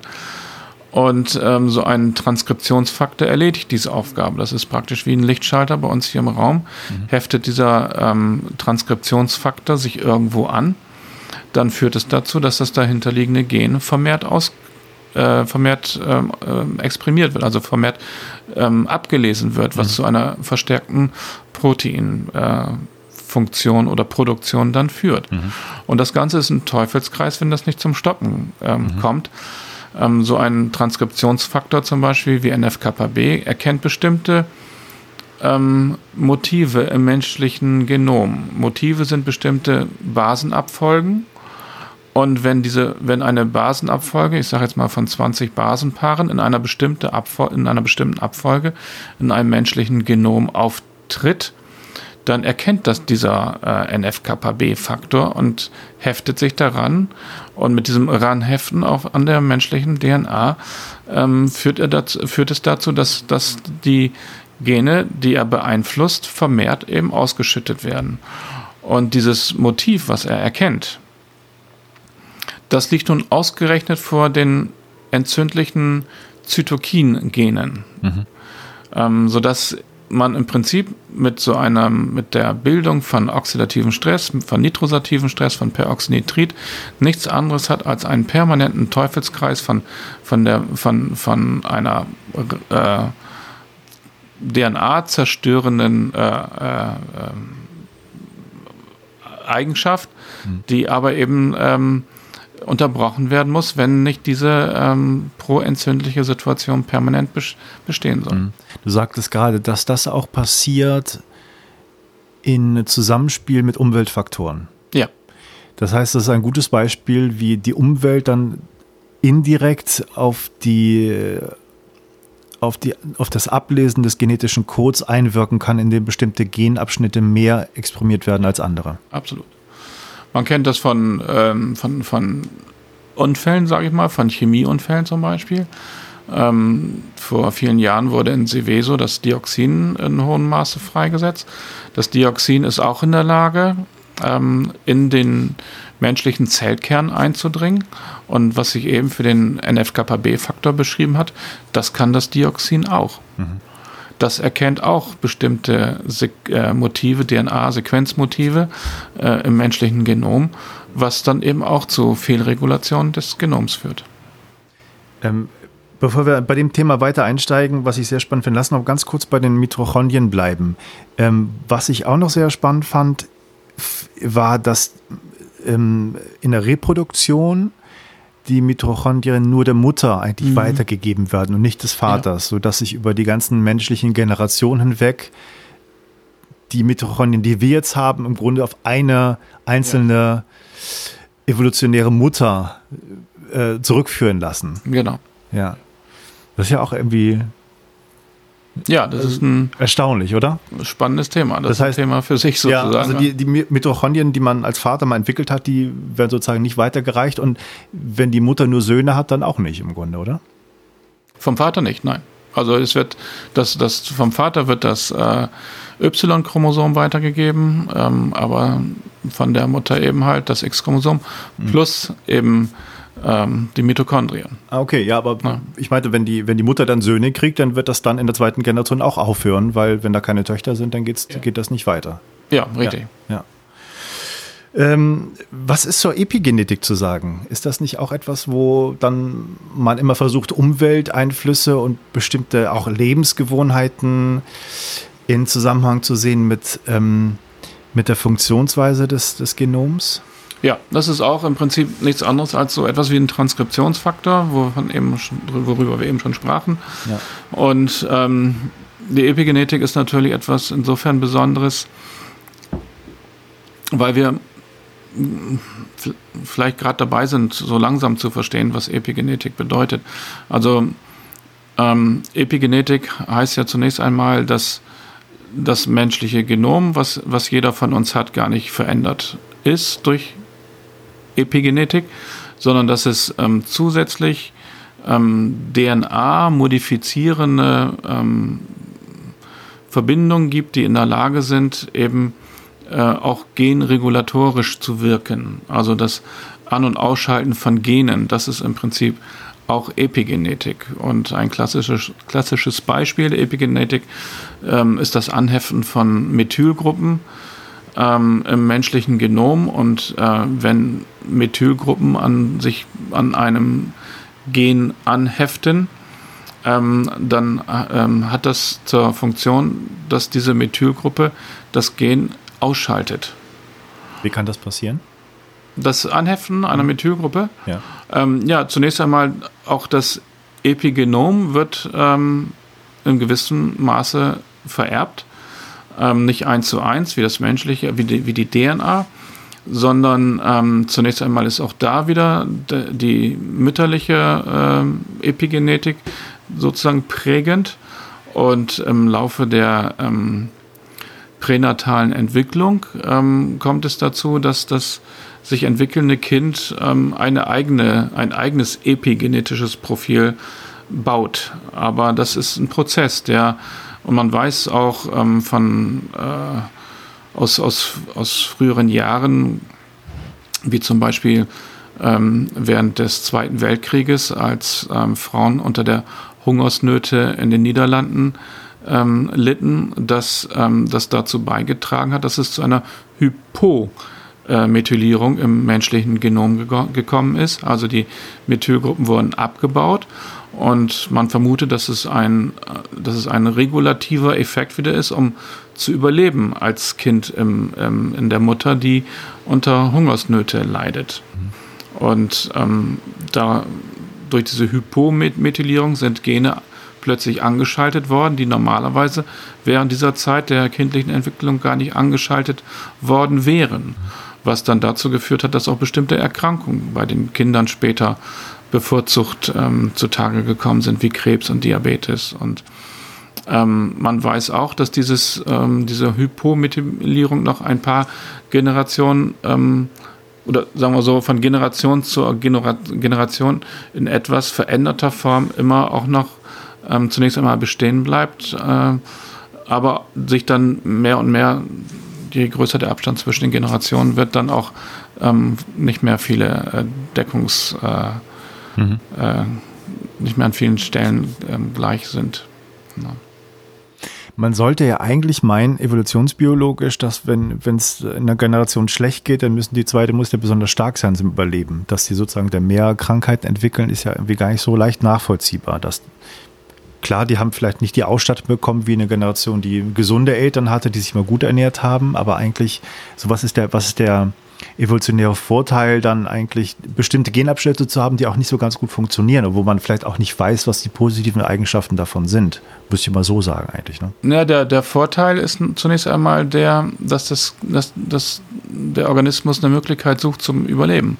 Und das ist genau, was in dieser kindlichen Entwicklung passiert, dass plötzlich ähm, solche Faktoren wie int, in, äh, intrauterine äh, Growth Factors, also IGF-Faktoren, dass die plötzlich angeschaltet werden, weil das sozusagen die Notbremse ist für das für die kindlichen Zellen, für die für das Embryo, für den für den äh, Fetus, hm. um überhaupt zu überleben. Hm. Und ähm, diese Notbremse ist eine Notbremse, die von, von außen herbeigeführt wird durch eine Mangelernährung, zum Beispiel mit Methylgruppen, ähm, äh, Folsäure, bestimmte ähm, Vitamine, die dazu äh, nötig sind, um Methylgruppen zu bilden. Sowas ist plötzlich nicht, nicht da. Und das äh, ändert plötzlich das, das genetische Programm des sich entwickelnden Kindes. Und darin besteht sicherlich ein Vorteil. Ich kann auf, dieser, auf diese Art und Weise mein Notprogramm fahren und trotzdem noch ähm, lebend geboren werden, auch wenn ich mit diesem Notprogramm plötzlich Gene angeschaltet habe, die mir dann vielleicht im späteren Leben zum Nachteil generieren. Aber zunächst einmal in der Akutsituation habe ich den Vorteil, dass ich überlebe. Hm. Wie ist es ähm, im Laufe eines Lebens, so puncto Lebensstil? Wie verändere ich mit bestimmten Lebensgewohnheiten, mit bestimmten Aktivitäten, wie verändere ich mein Genom? Ist das auch unter Epigenetik dann zu sehen? Ja, also das Genom ändere ich nicht. Natürlich gibt es immer ähm, bestimmte Mutationen, die sich im Laufe des Lebens ereignen. Wir sprechen von sogenannten somatischen Mutationen, die ähm, sich in bestimmten Geweben ereignen und ähm, Vorstufen von, von Tumorerkrankungen sein können. Eben aber auch die, die schon genannten Reparaturenzyme auch wieder ähm, ausgeglichen werden können, aber mit zunehmender Lebensdauer ähm, erhöht sich die Zahl der Mutationen und die Reparatureigenschaften werden mit zunehmendem Alter auch nicht unbedingt besser. Also das ist so ein typisches Alterungsprinzip. Ähm, was die Epigenetik betrifft, also gerade dieses, äh, diese Versorgung mit Methylgruppen, das scheint sicherlich ein wichtiges, ähm, ein, wichtigen, ein wichtiger Moment zu sein, um sich ähm, gut und ausgeglichen zu ernähren, aber man, kann, man erkennt äh, heute keine therapeutischen ähm, Konzepte, mit denen man ganz gezielt mhm. durch Nahrung oder durch Zufuhr von Aminosäuren, wie auch immer, bestimmte Methylierungseigenschaften ändert. Man kann das medikamentös machen, das gibt es, kann man auch schon bei bestimmten Krankheiten einsetzen. Allerdings weiß man auch, dass die Nebenwirkungsrate durchaus ähm, sehr hoch ist, weil die, ähm, das, das, das Verändern der, der Methylgruppen also das Verändern des, äh, der epigenetischen Prägung ähm, ist nicht punktuell, äh, passiert nicht punktuell, sondern findet dann natürlich in vielen Zellen gleichzeitig statt, was äh, eben auch in den gesunden Zellen stattfindet und nicht nur die Tumorzelle dann ähm, zum Erliegen bringt. Ja. Und ich glaube, was, was das Ablesen der DNA angeht und das häufige Ablesen, da spielen auch Telomere eine Rolle. Ja.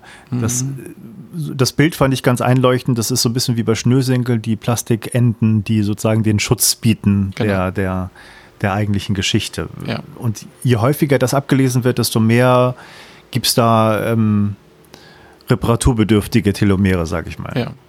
Das ist auch ein, ein Lebensprinzip, ähm, das äh, zunächst einmal jedes Chromosom an, an den Chromosomenden ähm, die sogenannten Telomere hat.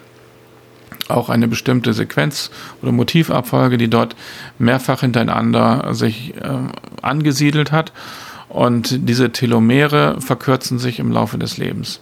Soweit die Theorie. Mhm. Und ähm, man hat dann auch Untersuchungen gemacht ähm, in der Annahme, dass man, dass eben halt Säuglinge, Kinder besonders lange Telomerenden haben und ähm, alte Menschen dann eben besonders kurze Telomerenden, weil eben mit jedem Zellteilungsprozess diese Telomere kürzer werden. Inwieweit das nun tatsächlich auch für jeden so im Einzelnen zutrifft, das hm, hat man nicht bestätigen und noch nicht gesehen, ähm, weil man hat auch plötzlich äh, festgestellt, dass auch durchaus ähm, junge Menschen schon kurze Telomere haben oder auch äh, alte Menschen nicht zwingend kurze Telomere haben müssen, sondern auch noch längere Telomere haben können. Also eins zu eins lässt sich das ähm, mhm. so nicht äh, mit dem, ich sag mal, mit dem Altern oder mit dem, mit dem Langzeitüberleben äh, äh, belegen. Aber es ist sicherlich richtig, Telomere verkürzen sich ähm, im Laufe des Lebens und damit natürlich auch die Fehlfunktionen, die sich ereignen können in einer Zelle. Mhm. Lass uns ruhig mal zu deinem Gebiet der Umweltgenetik kommen, was du ja auch irgendwie ähm, sehr vertrittst und, und dich damit beschäftigt hast. Also da geht's, ja, worum geht es eigentlich genau? Dass man sozusagen guckt, wie Umweltfaktoren auf das Genom einwirken kann. Wie bestimmte Prozesse und bestimmte Stoffe und, und äh, auch Toxine der Umwelt dann Einwirkungen haben auf den Stoffwechsel, der mit, der mit dem Genom zusammenhängt. Oder wie würdest du sagen? Ja, im Prinzip genau so. Ähm, wir haben Einflüsse von außen permanent, sei es durch äh, unseren Lebensstil, sei es durch unsere Ernährung, sei es durch ähm, ja, Sachen, mit denen wir man liest es jeden Tag in der Zeitung, zunehmend konfrontiert werden. Ähm, ist das wirklich zunehmend aus seiner Sicht? Sind das Sachen, die in den letzten Jahrzehnten immer mehr sind? Haben wir mit mehr Toxinen zu kämpfen als früher? Naja, also ich weiß nicht, wie viele Millionen Tonnen ähm, wir derzeit in den Weltmeeren haben an Plastik. Ähm, aber das ist eine Größenordnung. Ich kenne auch Zahlen von 16 Millionen Tonnen. Ähm, mittlerweile ist es aber, glaube ich, ein Vielfaches von dem. Ähm, und dieses Plastik ähm, baut sich ab.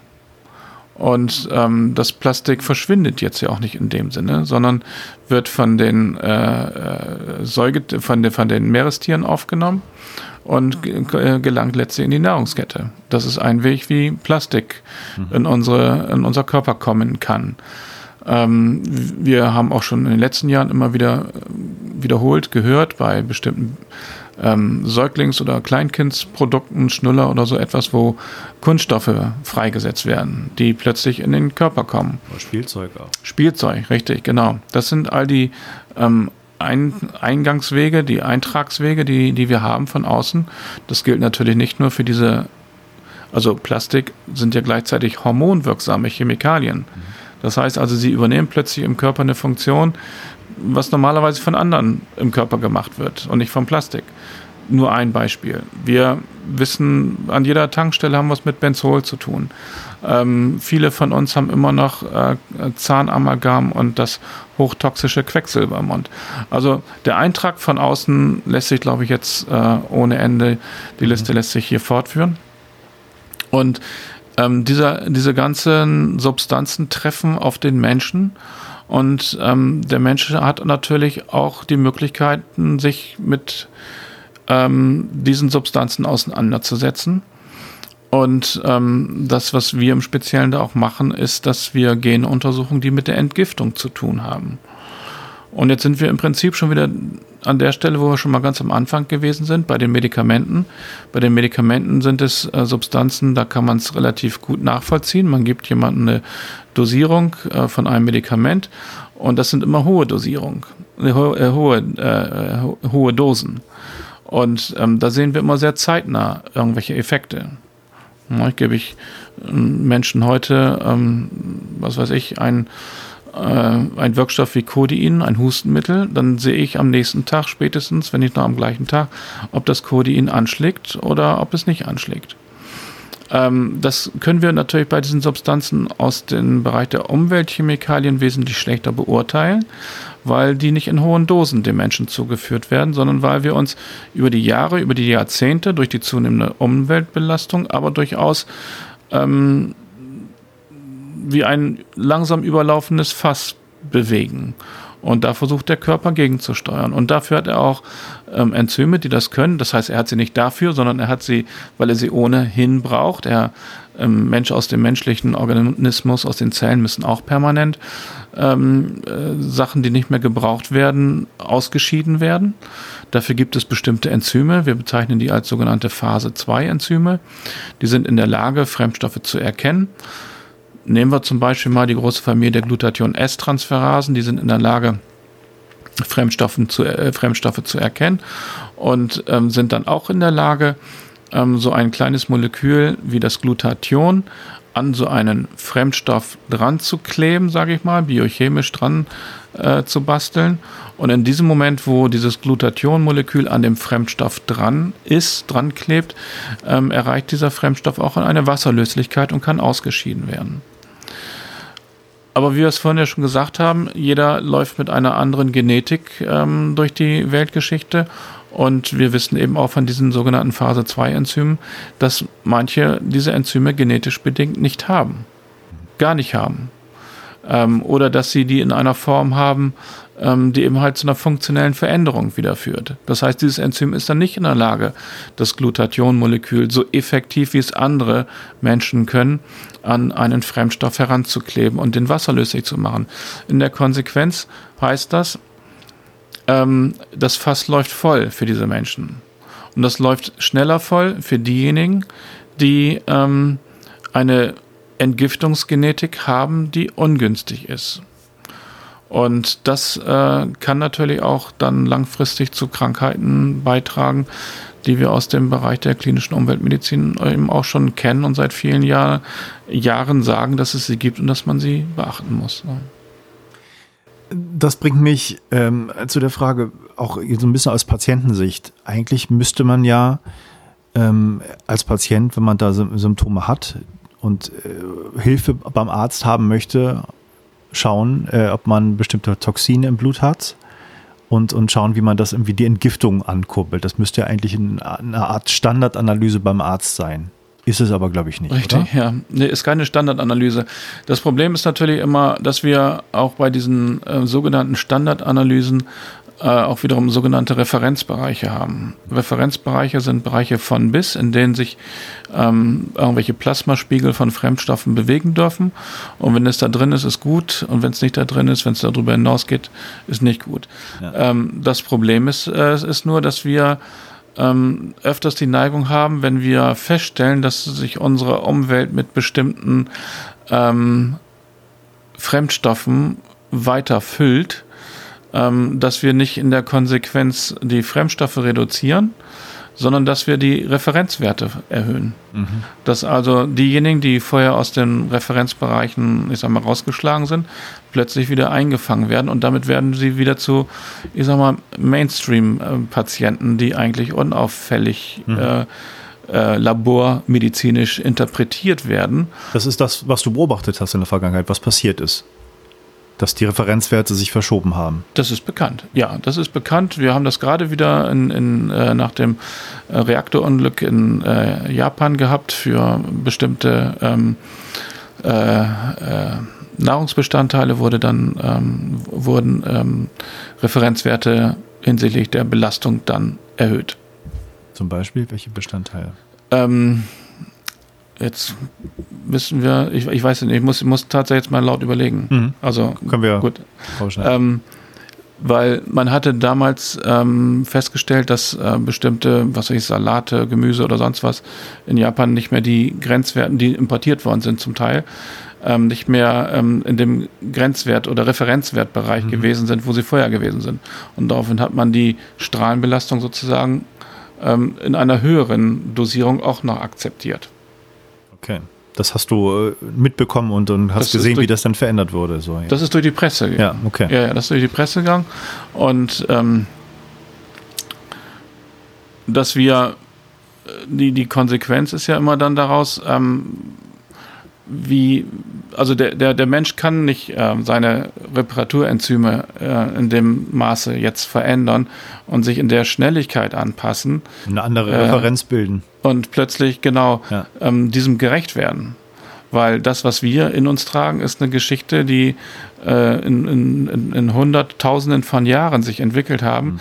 Diese Evolutionsprozesse sind alle sehr ähm, sehr, sehr langatmig. Und ähm, was wir jetzt in den letzten, ich sag mal, 100 Jahren seit der Industrialisierung haben, ist das äh, Phänomen, dass wir an Fremdstoffen immer mehr ausschütten, egal wo wir jetzt hingucken.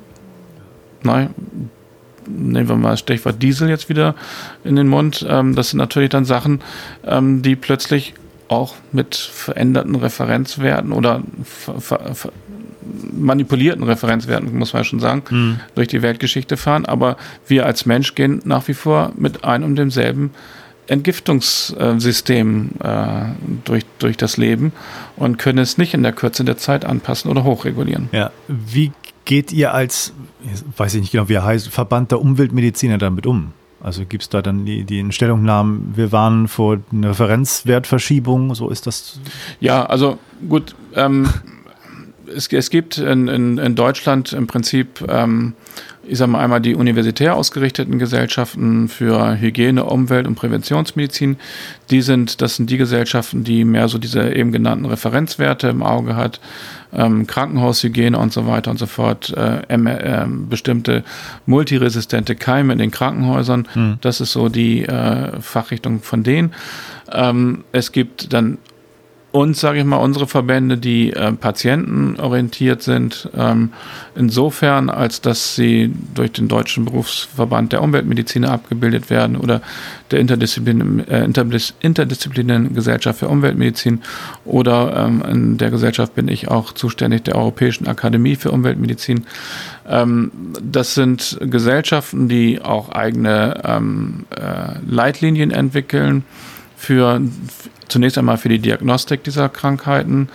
Ähm, zurzeit ist auch eine Leitlinie für Therapie in Entwicklung. Ähm, und sie geben auch gerade jetzt äh, kürzlich herausgegeben von der Europäischen Akademie für Umweltmedizin, der Europa-M, ähm, geben dann auch Leitlinien zum, äh, zur, zur, zur Mobilfunkstrahlung raus und wie man mit Krankheiten, die durch möglicherweise Mobilfunkstrahlung ähm, entstehen, umgegangen wird oder werden mhm. sollte. Also was mir dazu einfällt, so als Beispiele, in den äh, Medien zum Beispiel liest man eigentlich fast immer wieder, dass äh, Mobilfunkstrahlung keine Auswirkungen hat, keine schädlichen Auswirkungen, dass alle Studien, die mal irgendwie Gehirntumore deswegen nachweisen sollten, eigentlich da nicht keine Resultate gefunden haben. Das ist was, was ich jetzt im Kopf habe. Und ähm, dann hast du Zahnamalgam angesprochen. Ähm, ich habe gerade selber einen Speicheltest gemacht, geguckt, weil ich sehr viel Amalgam im Mund habe durch äh, schlechte Zahnhygiene als Kind. Wurde da nicht drauf geachtet bei mir. Ähm, und da kam raus, dass ich dann eine erhöhte Quecksilberbelastung habe. Also es ist jetzt eine Sache, die mich persönlich auch mal zum Nachdenken bringt, weil ich gerne wissen wollte, was da eine Rolle spielt. Und ich habe auch noch nicht vor nicht allzu langer Zeit äh, bei einer Professorin der Zahnerhaltung äh, nachgefragt, vor zwei Jahren noch, die mir gesagt hat, Amalgam wäre eigentlich unbedenklich. Ja, also. Das Beste, was wir haben und äh, da. Kunststoff ist auch, kann auch äh, ja, negative ja. Konsequenzen mhm. haben und Amalgam ist äh, insofern erstmal nicht wirklich bedenklich so. Also Amalgam oder Quecksilber, Zahnamalgam ähm, ist sicherlich, und da, da kann man nicht äh, auch die Augen vor verschließen, ist ähm, ein toxischeres Metall als Quecksilber gibt es auf unserer Erde nicht. Ähm, es ist aus zahnmedizinischer Sicht sicherlich ein, ein guter Werkstoff, weil er sich eben sehr gut verarbeiten lässt und weil er sehr robust ist. Nichtsdestotrotz ähm, ist, man, ist der Mensch nicht davor gefeit, dass ähm, Quecksilber freigesetzt wird, auch aus einer Zahnamalgamfüllung. Ähm, du sagtest es selber, du hast es bei dir gemessen und im Speicheltest ähm, ist erhöhtes äh, Quecksilber nachweisbar. Das, wenn auch da ist der Körper sicherlich in so einer Kompension, Kompensionshaltung. Er kann so etwas bis zu einem gewissen Grade tolerieren, aber es hängt letztlich auch immer davon ab, in welcher Tiefe das sozusagen auch das Zahnamalgam wirksam wird. Und wenn das ähm, letztlich zu einer ähm, wenn es, sagen wir, den, den Mundraum verlässt, den, den Speichel verlässt, ähm, es wird ja immer dabei ein Kaugummi eingesetzt, mit dem man das auch ähm, sehr provoziert, jetzt den, ja. den, den, den Quecksilbergehalt, ähm, dann ist ja immer noch die Frage, ist das Quecksilber jetzt örtlich begrenzt oder ist das Quecksilber in meinem Körper unterwegs? Und das ist die viel entscheidendere Frage. Ähm, wenn ich Nachweise, positive Nachweise habe von Quecksilber im Serum, Plasma, äh, im Urin oder im Stuhl, gut, das kann auch durch die Nahrung durchaus kommen, aber dann muss ich äh, schon nachdenklich werden. Und wenn man dann den nächsten Schritt macht, und der nächste Schritt wäre dann so etwas wie einen Lymphozytentransformationstest äh, durchzuführen, ein sogenannter LTT-Test, da ähm, das, da nimmt man eine gewisse Menge Blut ab und setzt diesem Blut ähm, äh, ein Quecksel, also ein, ein, ein Reiz zu, sage ich mal, ähm, dann kann man erkennen, ob dieses Blut, ob die Anti, äh, Antigene, Antikörperreaktion dort stattgefunden hat und bereits zu einem früheren Zeitpunkt eine immunologische Reaktion auf Quecksilber ausgelöst haben.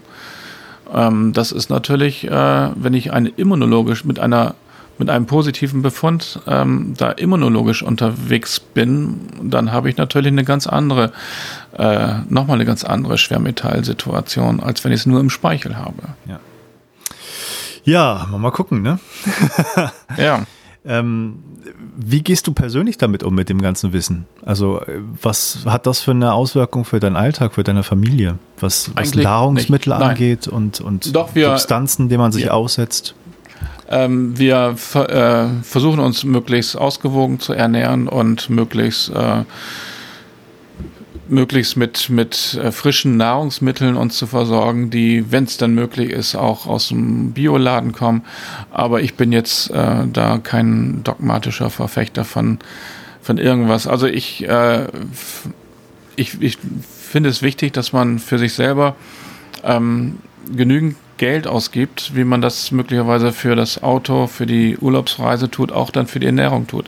Dass man an dieser Stelle einfach nicht spart, dass man nicht irgendwelche Billigprodukte, die schon aus 10 Meter Entfernung nach Chemie riechen, zum Beispiel kauft, dass man äh, nicht das nächstbilligste äh, Fleisch oder sonstige Produkt im, im, Supermarkt kauft, dass man einfach hinguckt auf das, äh, was an der Ladentheke dran steht, wo es herkommt, ähm, ob ich noch den Bauern eventuell kenne, der die Schweine gehalten hat.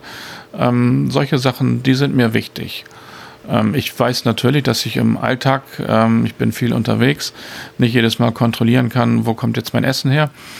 Aber ich kann zumindest im privaten Bereich äh, mich dahingehend orientieren, dass ich da ähm, ausgeglichen und versuche, hm. äh, mich möglichst schadstoffarm äh, zu ernähren. Hm aber auch mit dem Wissen der, der ganzen Toxine der Umwelt, wo die sitzen und, und wie man sich den aussetzen kann, vermehrt und wie weniger mit Mobilfunkstrahlung, du hast das Thema schon angesprochen, mit bestimmten Kosmetika, denke ich auch, mit Substanzen, die man sich auf die Haut schmiert. Mhm. Ähm, wie gehst du damit um? Was ist da deine, dein Weg, den du gefunden hast, mit den Sachen umzugehen? Denkst du, ja, kann man sich ohnehin nicht wehren oder äh, was ist da dein, dein, dein Weg, den du da gefunden hast? Naja, das sind ja auch zwei Sachen im Prinzip. Das eine ist, ist mein persönlicher Weg, mein persönlicher Lebensalltag, wie ich damit umgehe.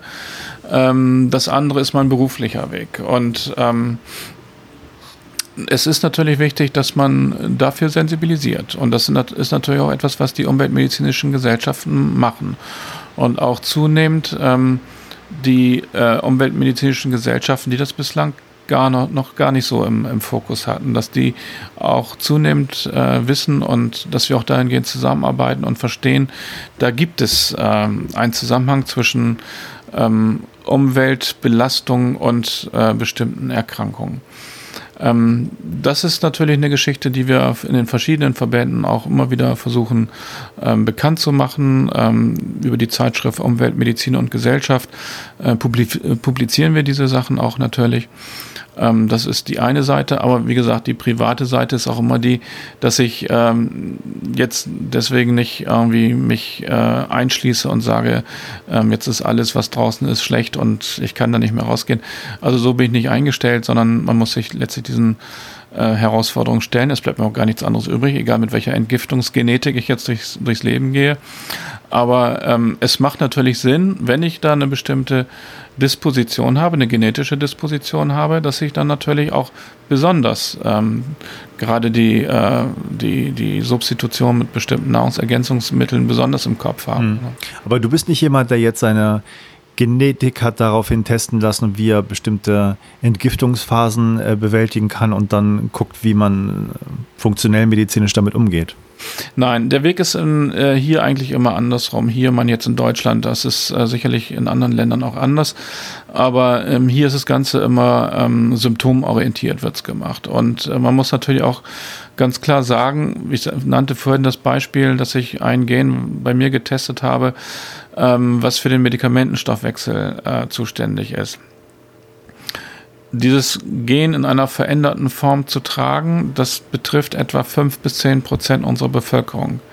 Wenn ich jetzt das Prinzip ansetze, ich ähm, teste das alles bevor oder um dann meinen Lebensstil daran auszurichten, dann ähm, muss man doch ganz klar sagen, dass man 90, 95 Prozent Testungen macht, die einfach ähm, unauffällig sind. Und das äh, äh kann es letztlich auch nicht sein, dass man, äh, weil es, es ist, äh, würde ja gesundheitswirtschaftlich enorme Kosten bedeuten, wenn man jetzt ähm, vorher testen würde und dann das Leben darauf ausrichtet. Man muss es vielleicht mal durchrechnen, vielleicht ist es auch am Ende genau andersrum, dass wenn man es äh, so machen würde, mhm. dass man sich nachher viele Krankheiten spart, die dann auch viel Geld kosten. Ganz klar, ist auch die andere Denkmöglichkeit. Aber ähm, zum jetzigen Zeitpunkt ist das, was, was wir tagtäglich machen, eben halt diagnostisch, äh, äh, diagnostisch symptomorientiert. Ähm, das heißt, ähm, es, es sind meistens Krankheiten, die internistisch, psychiatrisch, wie auch immer, schon ähm, nicht zu einem Ergebnis geführt haben. Man hat viele Ausschlussdiagnosen bereits gestellt, aber trotzdem nicht die Ursache gefunden. Hm. Und dann kommen wir oft ins Spiel mit der Humangenetik. Das betrifft viele Facetten der Humangenetik, ähm, wo man dann guckt ähm, oder wo man dann feststellt, aha, jetzt haben wir doch etwas, jetzt haben wir doch jetzt die Ursache gefunden ja. für eine Beschwerde, die bislang nicht erklärt werden mhm. konnte. Aber es steht ja dem, ich sag mal, Privatmann oder Privatfrau frei, ähm, sich jemand zu suchen, der die Tests durchführt und Labore sich sucht, um das irgendwie mit einem Mediziner dann machen zu lassen, wenn man das möchte. Ja, das ist, ist ja was funktionelle Mediziner vielleicht auch richtig. anbieten. Das ist eine freiwillige Leistung, die dann ähm, durchgeführt werden kann, ganz klar. Mhm. Ähm, wie siehst du den Zusammenhang ähm, zur gesteigerten Prävalenz von Autoimmunerkrankheiten und Umweltgenetik. Spielt das eine Rolle? Hat das damit was zu tun? Ja, das ist auch das, was ich vorhin schon kurz mal angesprochen hatte mit der Superoxidismutase. Und ähm, das ähm, hat da gute wissenschaftliche Ergebnisse gegeben, die gezeigt haben, dass ähm, plötzlich eine, eine Zytokin, eine Immunantwort da ist äh, aufgrund einer genetischen äh, Ursache. Und das ist das, was bei Autoimmunerkrankungen letztendlich passiert. Richtig. Und das ist genau das, was wir auch ähm, versuchen müssen, besser zu verstehen, auch in der Patientenversorgung. Ist es tatsächlich eine Autoimmunerkrankung, mhm. wie wir sie kennen, äh, aufgrund eines veränderten äh, HLA-Systems, was dazu führt, dass, dass bestimmte, ähm, was weiß ich, Räumerkrankungen oder sonst etwas zutage treten? Oder ist es aber eigentlich eine ganz andere Ursache, die aber eben auch eine ähnliche, ein ähnliches Beschwerdebild machen. Ich habe letztens gerade mit einer Dermatolo äh, Dermatologin ähm, telefoniert, die genau die eine Patientin hatte und ähm, an dieser Patientin genau an dieser Frage an dem Scheitelpunkt stand, habe ich jetzt hier eine immunologische Reaktion oder habe ich hier eine Patientin, die über die Haut entgiftet?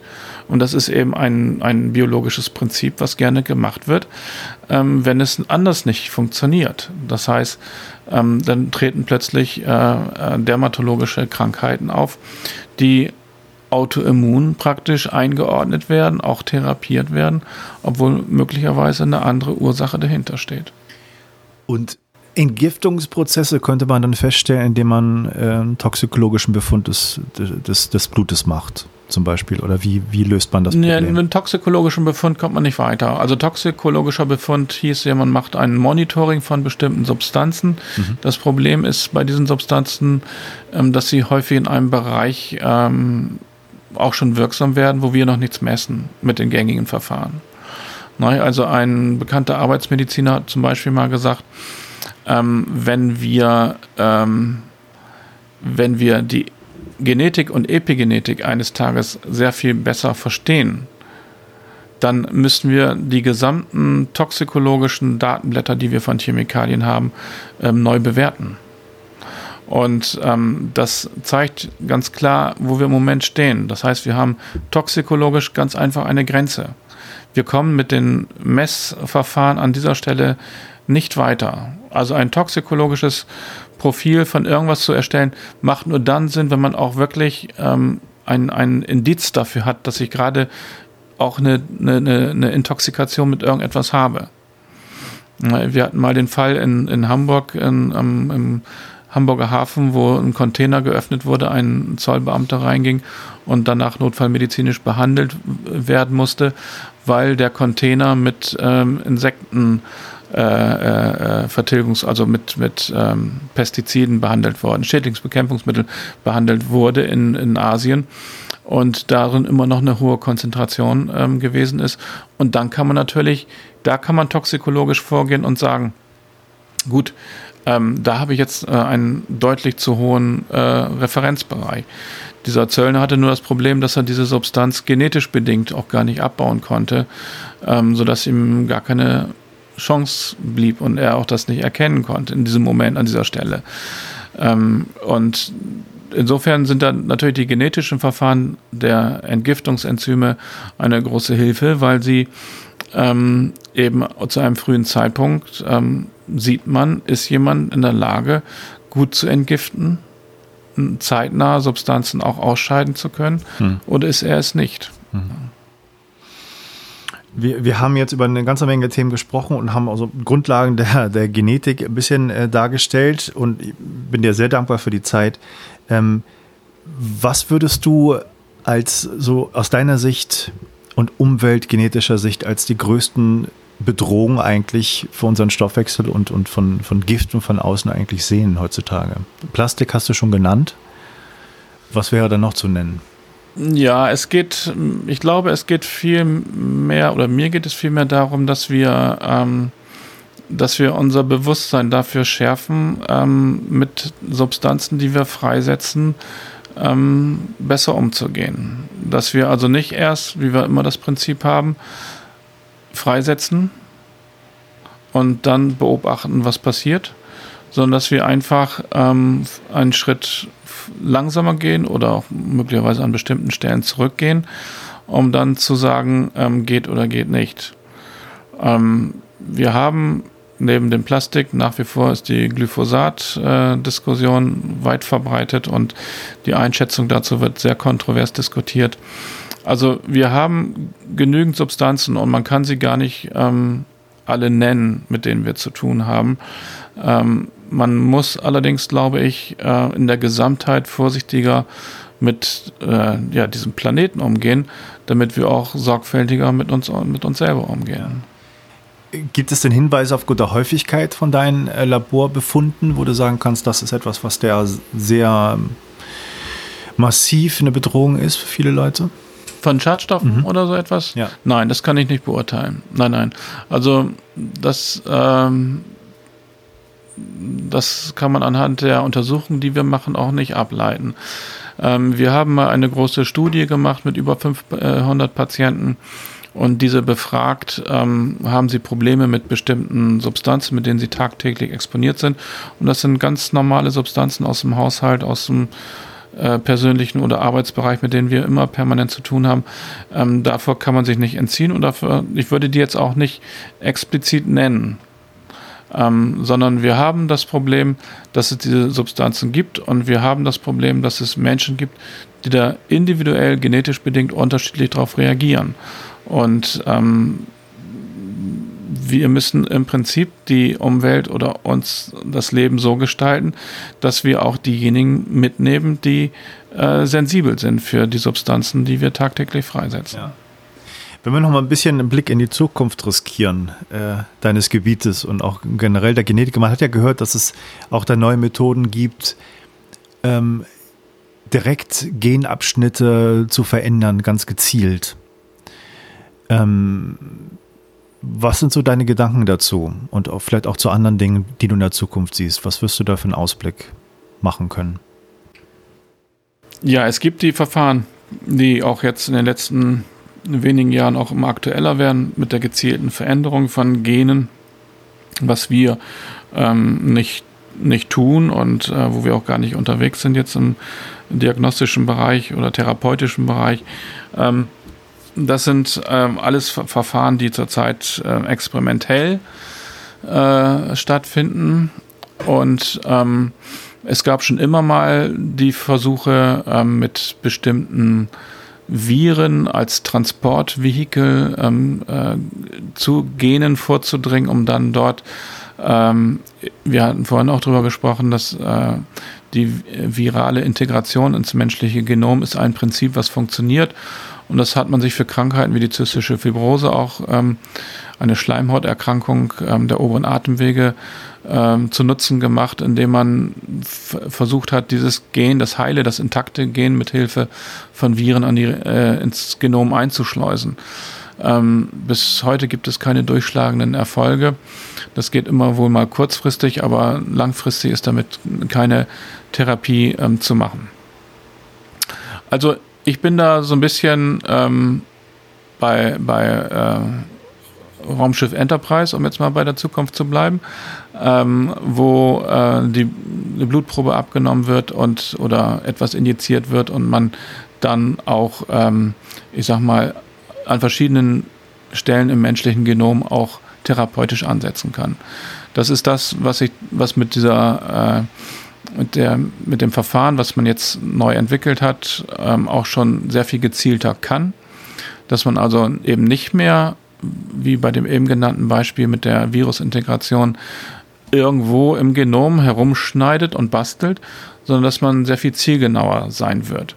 Und ich glaube, da liegt auch die Zukunft, dass man wirklich, und das, das, muss, das muss es geben, sonst funktioniert das da an der Stelle nicht. Ähm, das muss zielgenau sein, sonst hat man ein Problem. Und ich würde auch zum jetzigen Zeitpunkt ganz kühn einmal behaupten, dass wir auf dem auf der Ebene der Genregulation ähm, sehr viel therapeutische Ansätze haben. Also so etwas ähm, wie die, nicht selber die Gene in irgendeiner Form zu verändern, sondern etwas zu injizieren, was die, das Gen ablesen, das An- und Ausschalten, was das irgendwann gezielt möglich machen wird. Das ist ähm, eine, ja, eine, eine Zukunftsvision, wie ich sie im Moment ähm, habe, wie ich sie mir aber durchaus auch mal mhm. eines Tages vorstellen kann. Was, was sind da die Hürden dabei? Also ich, ich frage mich, ob man äh, sozusagen so eine Genexpression gezielt nur für bestimmte Körperabschnitte, bestimmte Zellen dann verändern kann, weil ganzen ja. Körper macht es wahrscheinlich nicht unbedingt Sinn. Das ist wahrscheinlich auch eine Hürde, um wirklich Richtig. noch gezielter dann eingreifen zu können. Das ist in jedem Fall immer das größte Problem, die, das Ziel genau zu erkennen. Egal mit welcher Methode ich rangehe.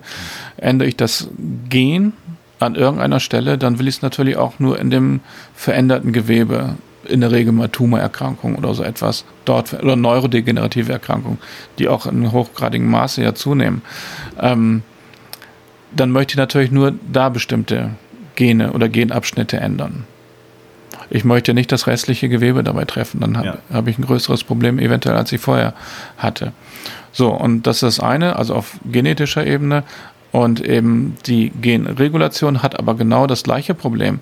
Ähm, es muss zielgenau sein, sonst hilft es nicht weiter. Also wenn ich das Ziel nicht an der richtigen Stelle, in dem richtigen pathologischen Gewebe ähm, erreiche, ist, meine, ähm, ist mein therapeutischer Ansatz an dieser Stelle äh, gescheitert. Äh, hab ganz, ganz vielen Dank für ja, das gerne. sehr informative Gespräch. Spaß gemacht. Danke dir. Ja.